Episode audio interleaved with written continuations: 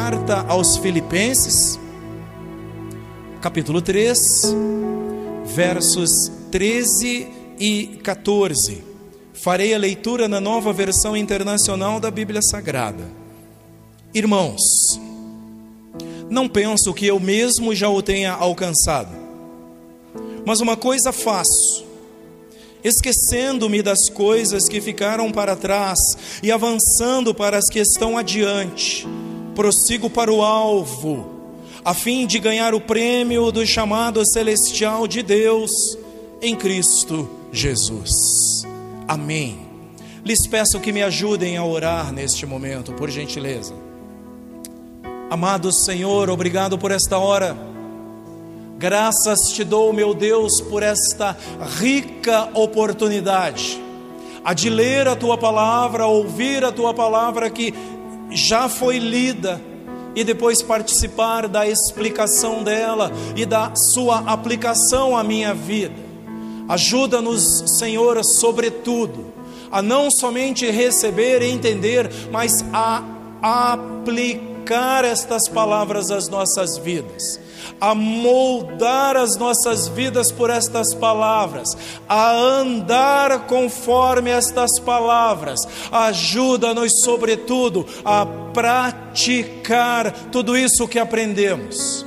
Deus, eu creio que o Senhor pode nos ajudar com isso porque se depender de minha humanidade, eu não conseguirei, eu não conseguirei tempo, eu não conseguirei motivação, mas eu creio que não há impossíveis para ti, e que, inclusive, uma das coisas que a mim parece ser impossível, ao Senhor é perfeitamente possível.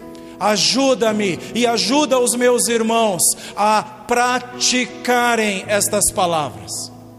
Em nome de Jesus, para que a nossa fé faça sentido, para que a nossa fé seja expressiva, não para mostrar aos outros, mas para nos edificar. Em nome de Jesus eu peço e já agradeço, sabendo de que já recebemos. Amém Glória a Deus. Amém. Aprendendo a andar.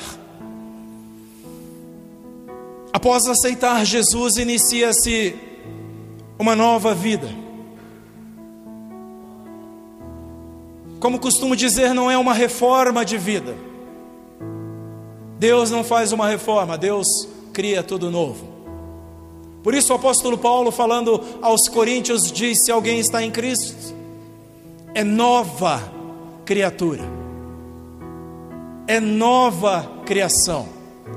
E as coisas velhas todas passaram, ficaram para trás, e eis que tudo se fez novo. Compreendem? Novas emoções, novos sentimentos, nova forma de falar, de pensar, de agir, novos interesses, tudo se fez novo. É preciso começar a viver por uma nova ótica, uma nova maneira de olhar a vida, de olhar as pessoas, de olhar o mundo ao nosso redor, de olhar esse sistema que nos cerca e o jeito que esse sistema quer nos ganhar.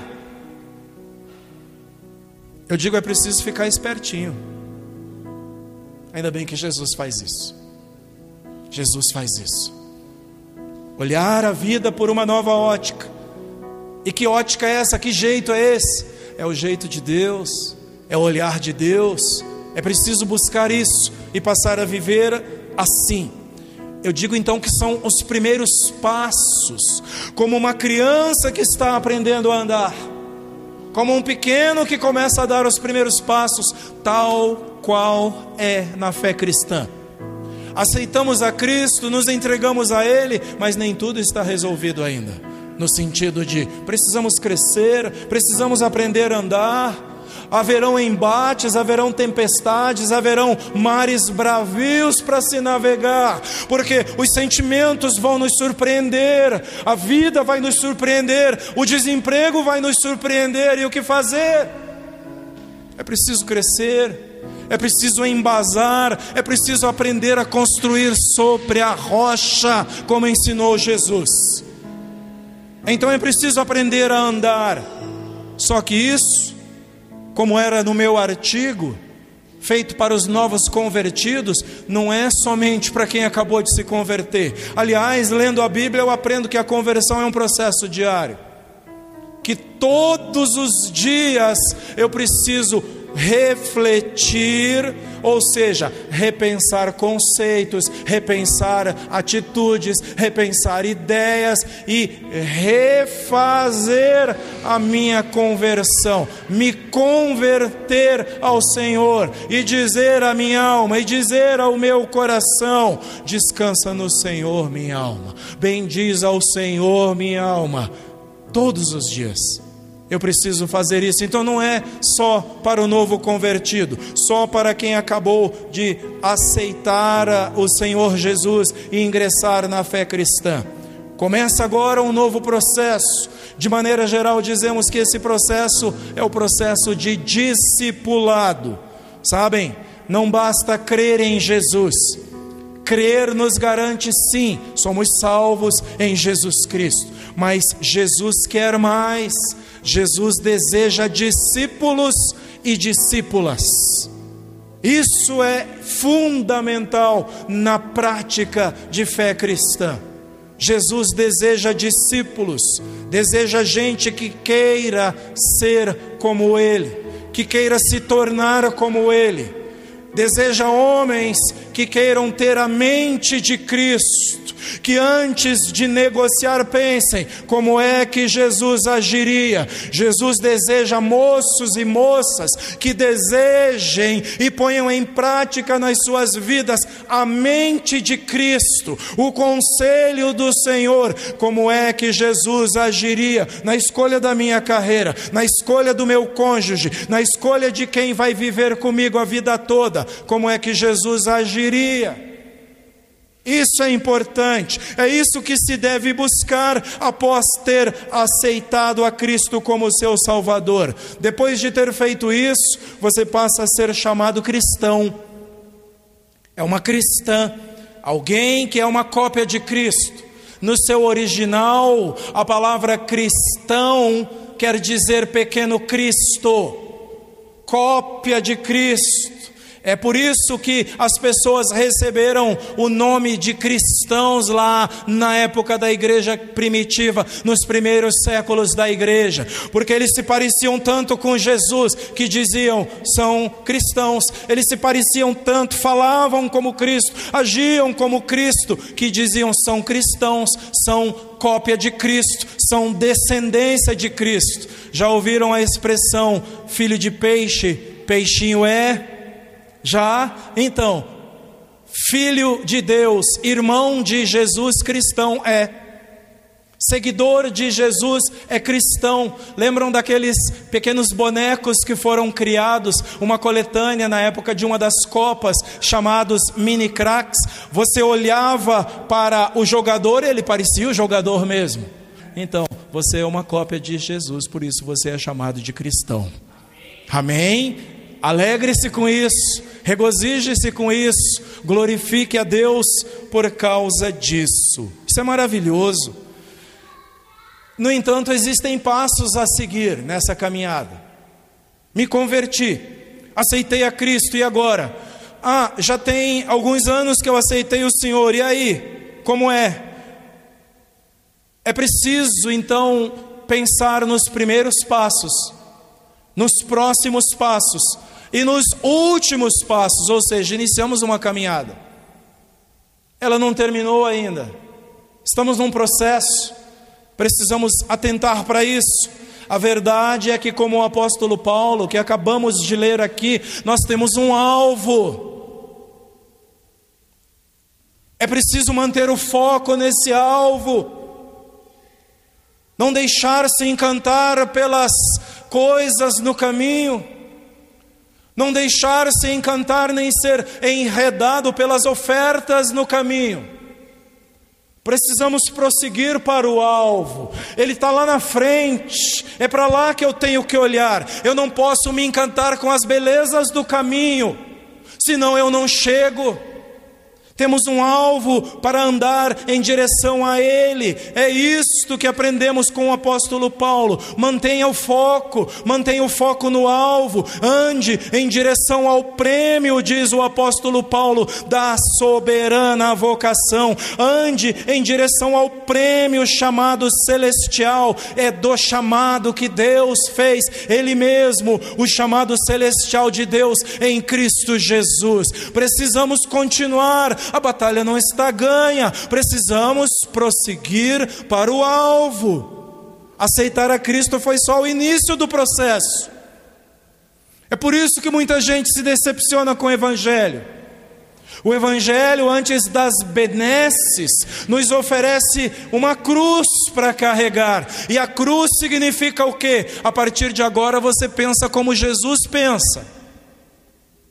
A partir de agora, o seu coração precisa ser como é o coração de Jesus. É assim que a esposa agirá no casamento e o esposo agirá no casamento.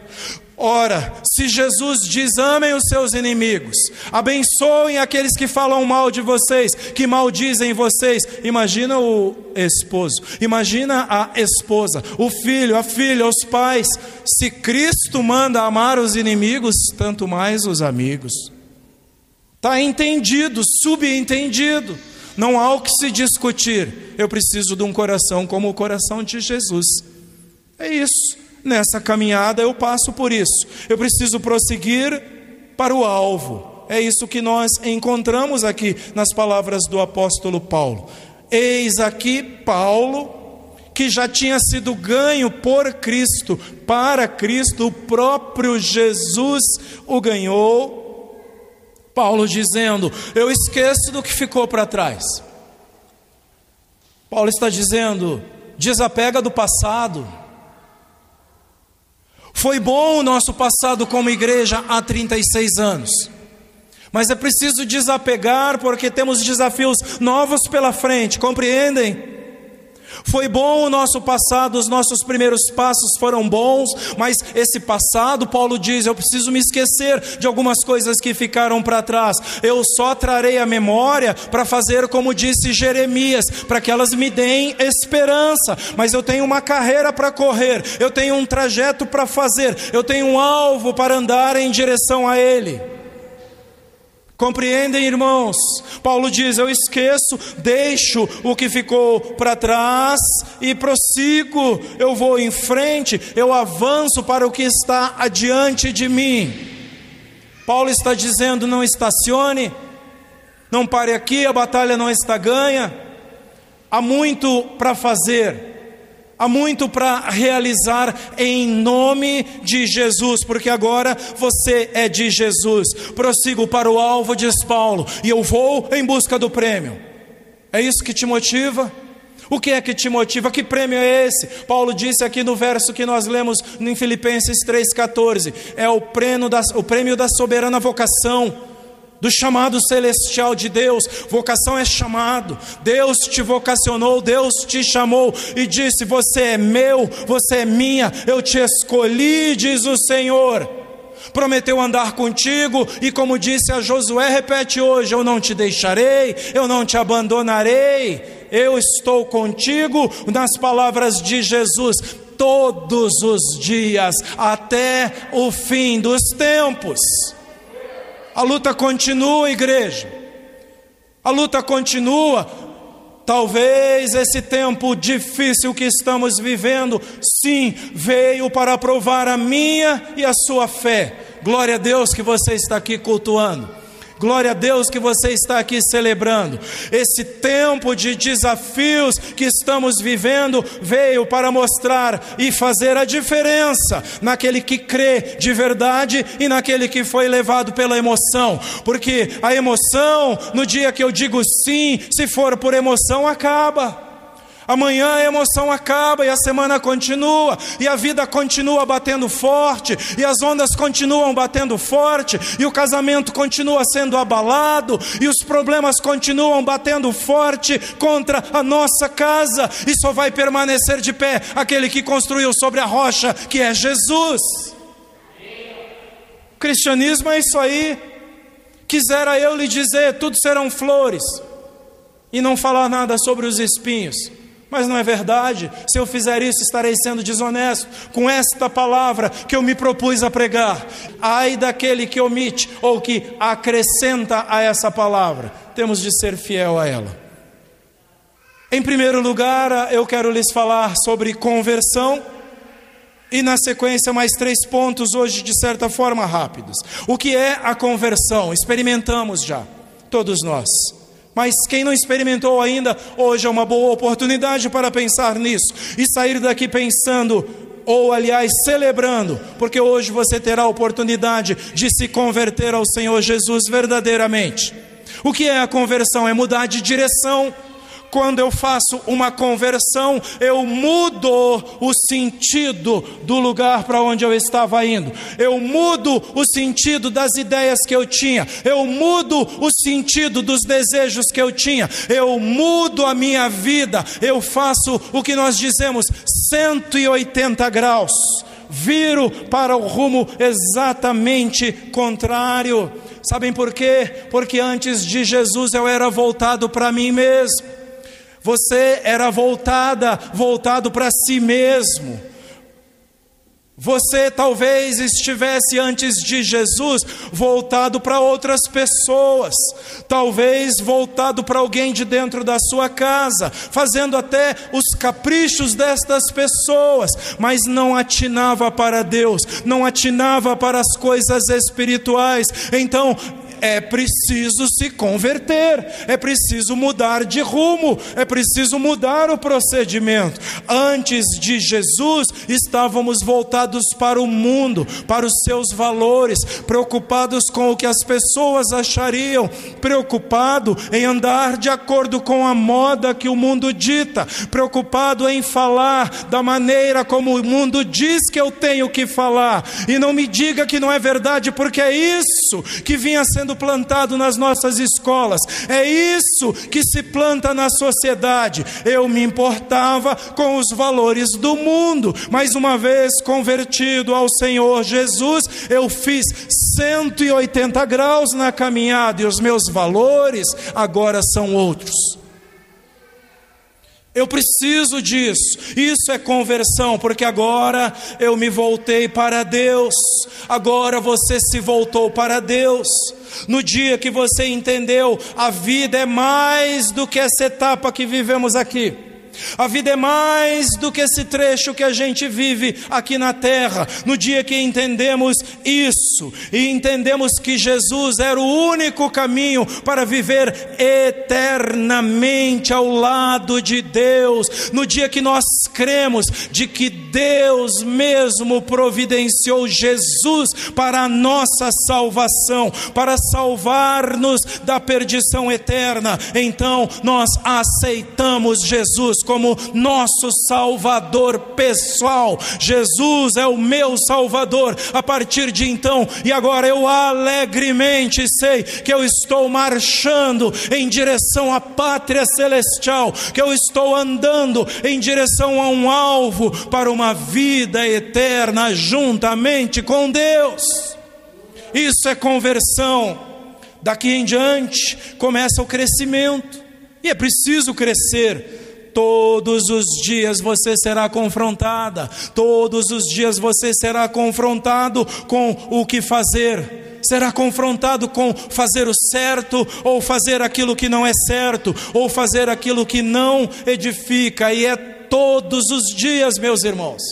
Todos os dias passamos por estes desafios mas é preciso virar as costas para as ofertas ruins, é preciso deixar de lado tudo aquilo que não vai edificar e ficar de frente para Deus, olhando para o alvo que é Cristo Jesus, como nos apontou aqui o apóstolo Paulo. Isso é conversão, é abandonar velhos hábitos, velhos costumes e dizer: Eu não me basto Eu não sou suficiente, eu preciso de um Salvador, eu preciso de alguém que me aponte o caminho que me dê direção. Eu preciso parar de ter medo de dormir à noite e não acordar no outro dia. Conversão fala disso, porque a conversão me diz: você agora é de Deus e Deus é teu. Então, como o salmista, você pode dizer: em paz me deito e me levanto,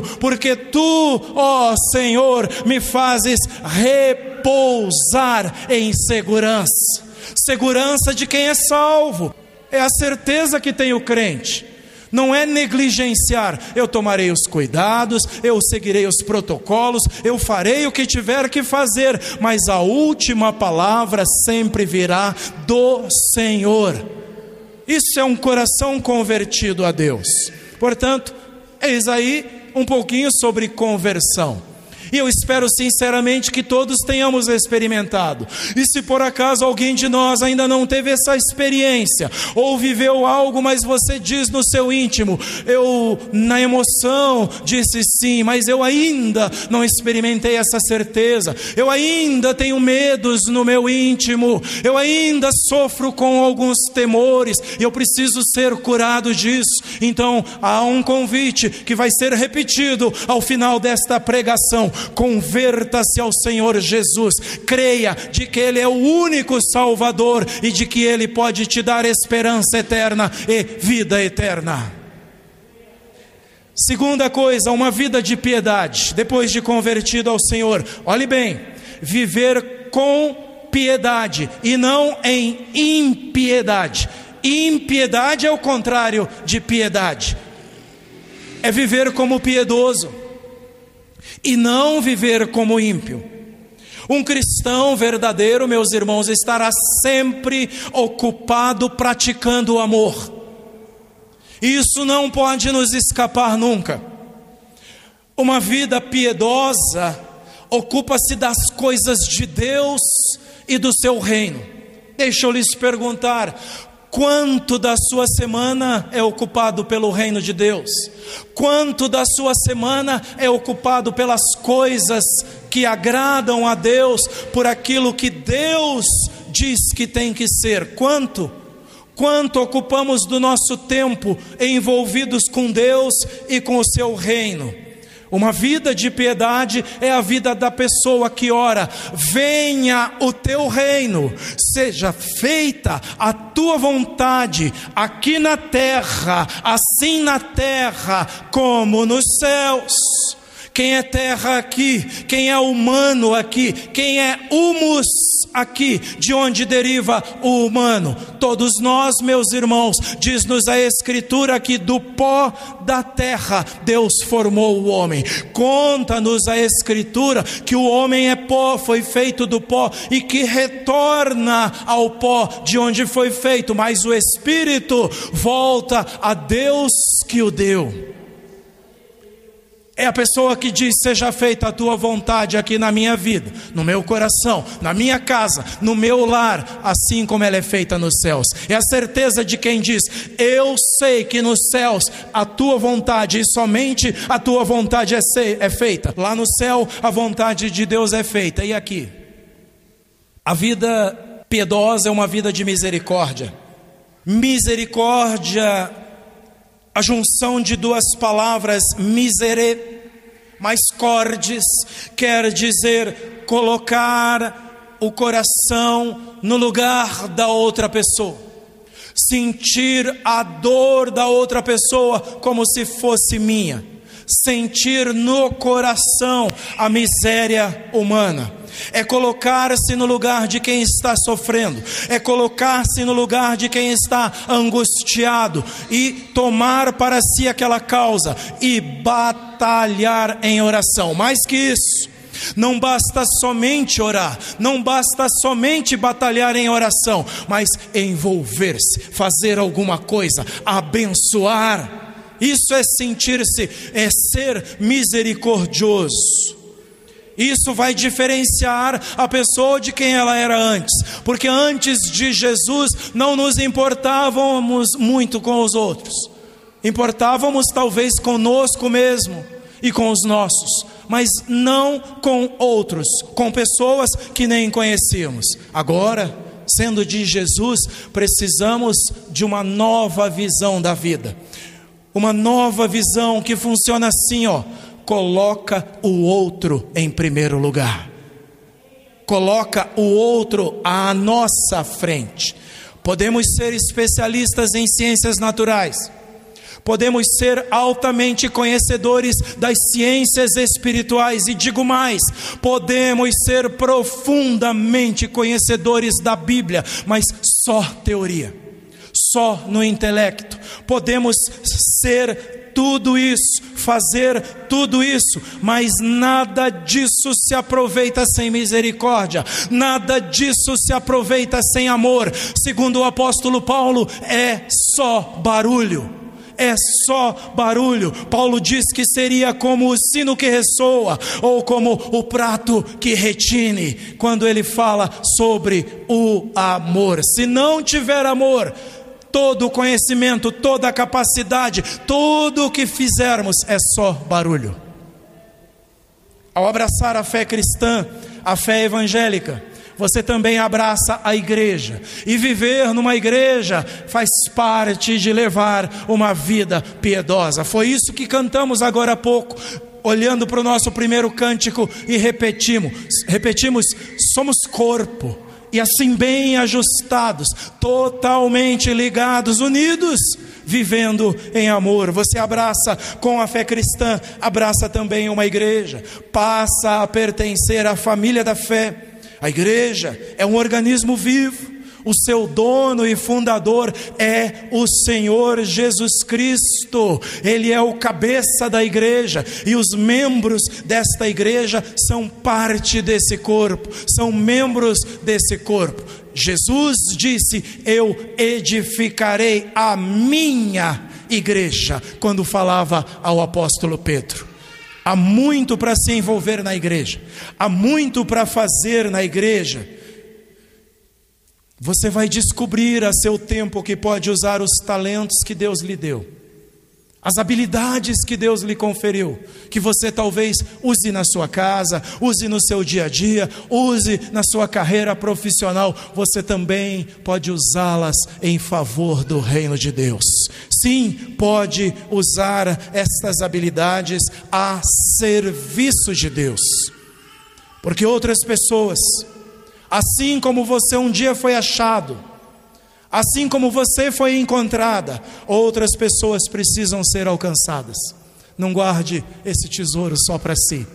Não guarde esta bênção só para si. O Evangelho é para ser compartilhado. Outras pessoas precisam conhecer esse amor, precisam conhecer esse Deus. Mas o maior espaço no corpo sempre será para amar. Olhe bem, o maior espaço na igreja, no corpo de Cristo, sempre será para amar, porque o amor eu volto para 1 aos Coríntios 13, diz Paulo, 1 aos Coríntios 13, de 4 a 8, ele diz: o amor é paciente, o amor é bondoso, não inveja, não se vangloria, não se orgulha, não maltrata, não procura seus interesses, não se ira facilmente, não guarda rancor. O amor não se alegra com a injustiça, mas se alegra com a verdade. Tudo sofre, tudo crê, tudo espera, tudo suporta. O amor nunca perece, mas as profecias desaparecerão. As línguas cessarão, o conhecimento passará, mas o amor nunca perece, diz o apóstolo Paulo. Há espaço de sobra na igreja e o maior é para amar. Portanto, tendo abraçado a fé cristã, abraça-se também uma vida de piedade. Na fé cristã também tem uma vida de justiça. A fé cristã é um espaço para a justiça. Jesus disse que são felizes aqueles que têm fome e sede de justiça. Lembram das suas palavras no Sermão do Monte, Mateus 5 e o verso 6? E é isso que acontece com aquele que se converteu ao Evangelho, com aquele que entregou sua vida para Jesus Cristo. Nasce dentro da pessoa uma sede em fazer o que é certo, uma sede por aquilo que, de acordo com Deus, é certo. Isso é sede de justiça, isso é fome de justiça. Jesus diz: Felizes são esses, porque porque serão fartos, diz Jesus. Trabalhe de forma honesta e justa. Uma vez que você abraçou a fé cristã, trabalhe com honestidade. Desfrute do resultado do seu trabalho, não há mal nenhum nisso. Se Deus nos capacitou, trabalhamos e é fruto do trabalho. A Bíblia diz que o fruto do trabalho é bendito, é abençoado e Deus multiplica isso. Envolva-se em ajudar a outras pessoas, envolva-se em ajudar a igreja onde você foi plantado. Deixe de lado o jeitinho. Só que um recado para mim, para você, sabem? Deus ama a verdade. Deus ama o que é certo. Escute o que diz o Salmo 37 e o verso 3: Confia no Senhor e faze o bem, não no jeitinho, não no atalho, confia no Senhor. Se você tiver dificuldade em qualquer situação, em qualquer circunstância, a Bíblia diz: confia no Senhor e faze o bem, habita na terra e alimenta-te da verdade. É a palavra do Senhor a todos nós. É preciso uma mudança completa, tanto no exterior é preciso uma mudança por completo do lado de fora, mas também uma mudança completa no interior, que é vista pelas intenções, que é vista pelo fruto que é produzido na vida que Deus mudou. Isso é fundamental. Jesus nos ensinou ser justos, ou seja, ele nos ensinou a sermos corretos até nas nossas conversas. Lembram do que ele disse? Seja, porém, a tua palavra sim, sim, não, não. E o que passar disso vem de onde? Do maligno. O que passar disso é de procedência maligna. Mateus 5:37. Jesus também ensinou a sermos justos nos negócios. Ele diz: nas suas próprias palavras: Dai, pois, a César o que é de César, e a Deus o que é de Deus. Não fique com nada que não seja seu, que não seja bênção de Deus na sua vida. Jesus está ensinando. Ele nos ensina a sermos retos e justos. Você se converteu? Você já é convertido antigo? Você já é crente velho, mesmo para o crente velho e experiente, gaste tempo arrumando a sua vida. Há algo precioso nisso. Arrume a vida, põe a vida em dia com Deus, põe a vida em dia com as pessoas, põe a vida em dia dentro de casa. Às vezes é só o que está faltando para a bênção de Deus ser abundante sobre as nossas vidas. Arrume a sua vida, esta é a recomendação da palavra de Deus. E mais, não deixe para depois, seja bem resolvida, seja bem resolvido. Isso é importante. Seja correto, seja verdadeiro nas conversas. É isso que Jesus está ensinando. Seja honesto e seja pontual nos seus negócios. É o ensino da palavra de Deus. Seja pontual nos seus compromissos. Sabem por quê, irmãos? A igreja precisa de gente que dê testemunho. A igreja precisa de gente que seja correto e justo naquilo que faz. O mundo está olhando para a igreja, sabem? O mundo olha todas as pessoas, mas especialmente os da fé. O mundo vê todas as pessoas, mas especialmente os que são crentes no Senhor Jesus. Estamos sendo vistos o tempo todo.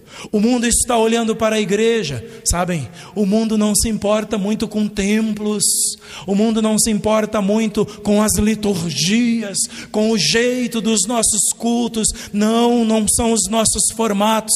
Sabem o que o mundo quer ver? O mundo quer ver justiça. O mundo quer nos crentes alguém que exceda em justiça.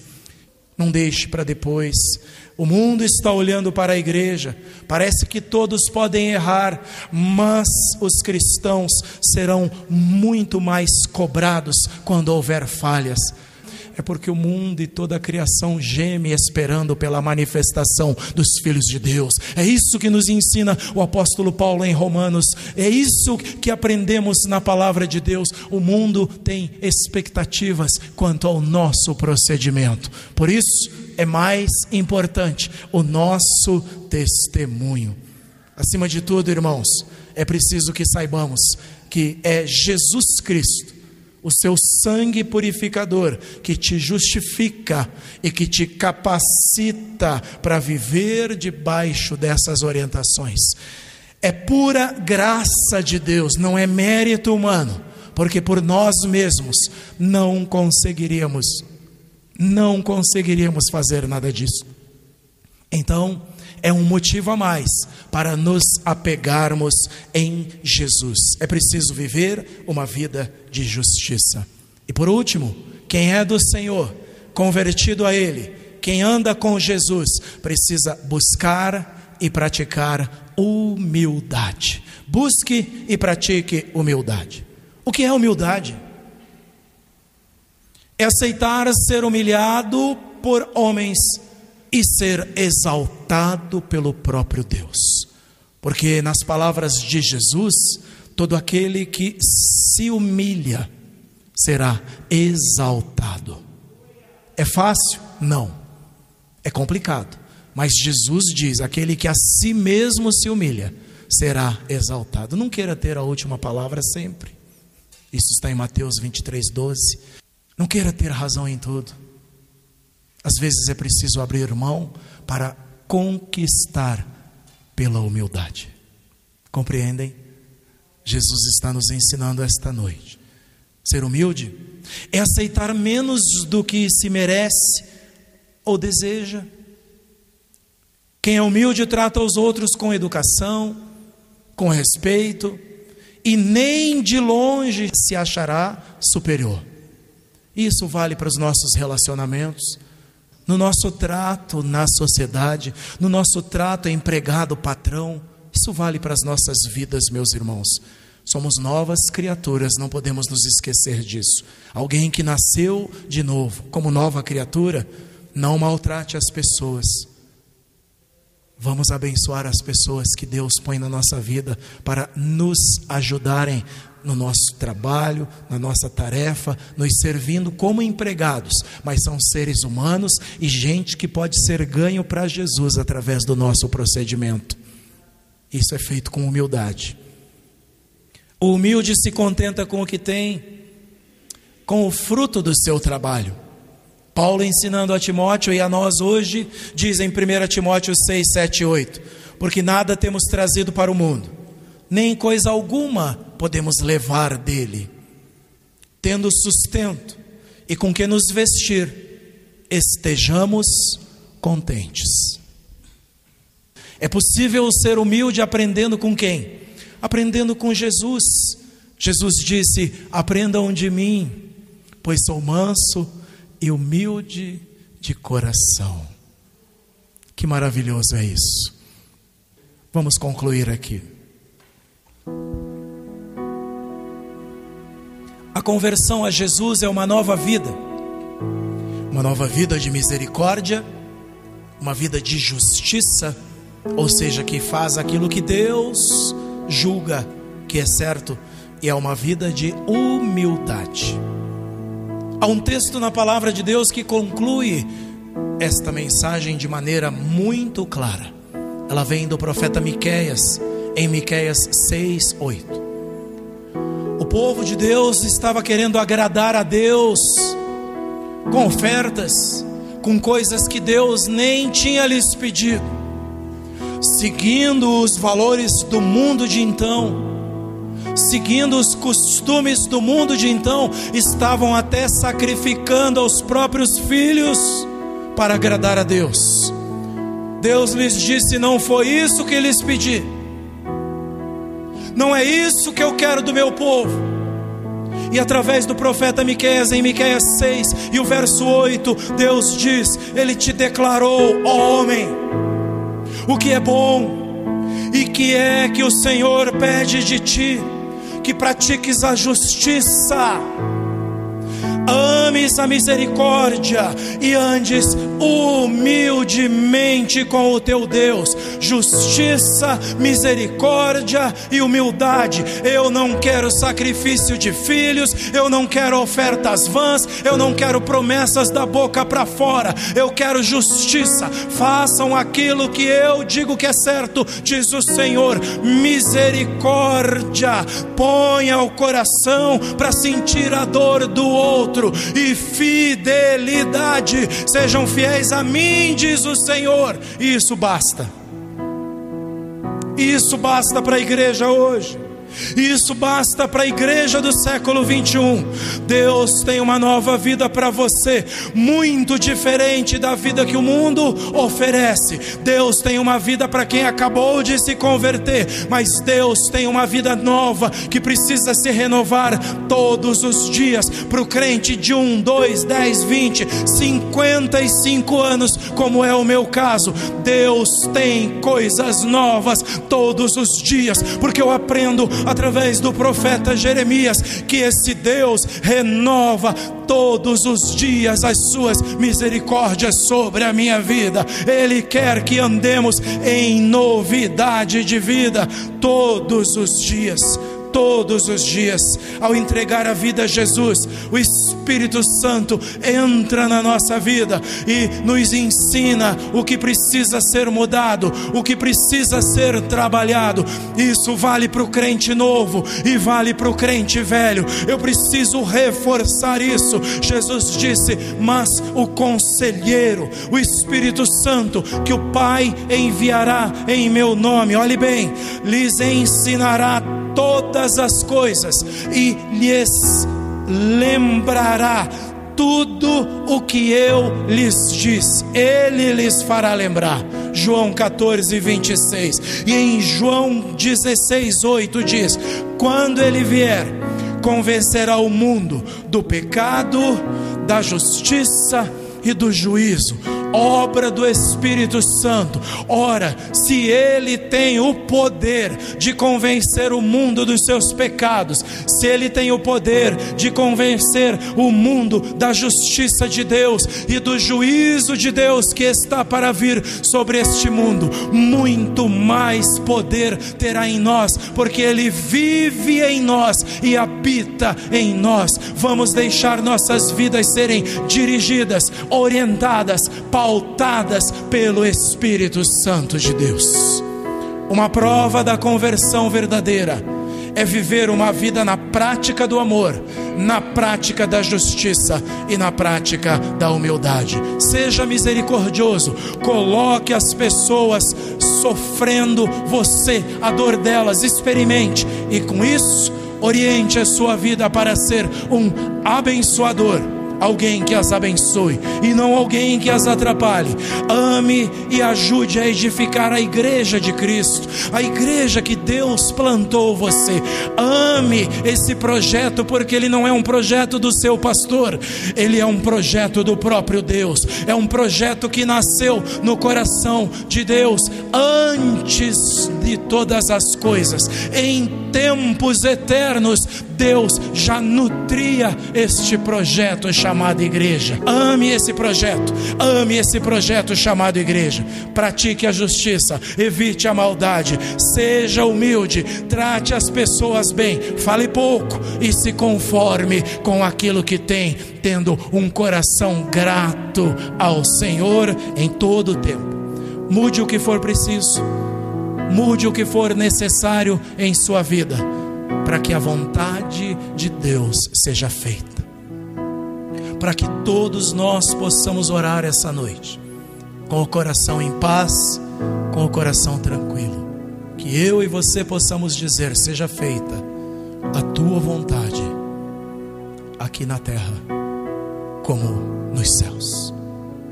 Só um coração verdadeiramente convertido pode dizer: seja feita a tua vontade. Só um coração que é de uma nova criatura pode dizer: seja feita a tua vontade. Mesmo que seja chorando a dor, seja feita a tua vontade. Mesmo que seja desapontado porque não deu certo o seu projeto, seja feita a tua vontade. Amém. Amém. Glória a Deus. Que Deus nos abençoe, que Ele nos dê graça para vivermos estas palavras. E aí está, aprendendo a andar. Fique de pé, por gentileza.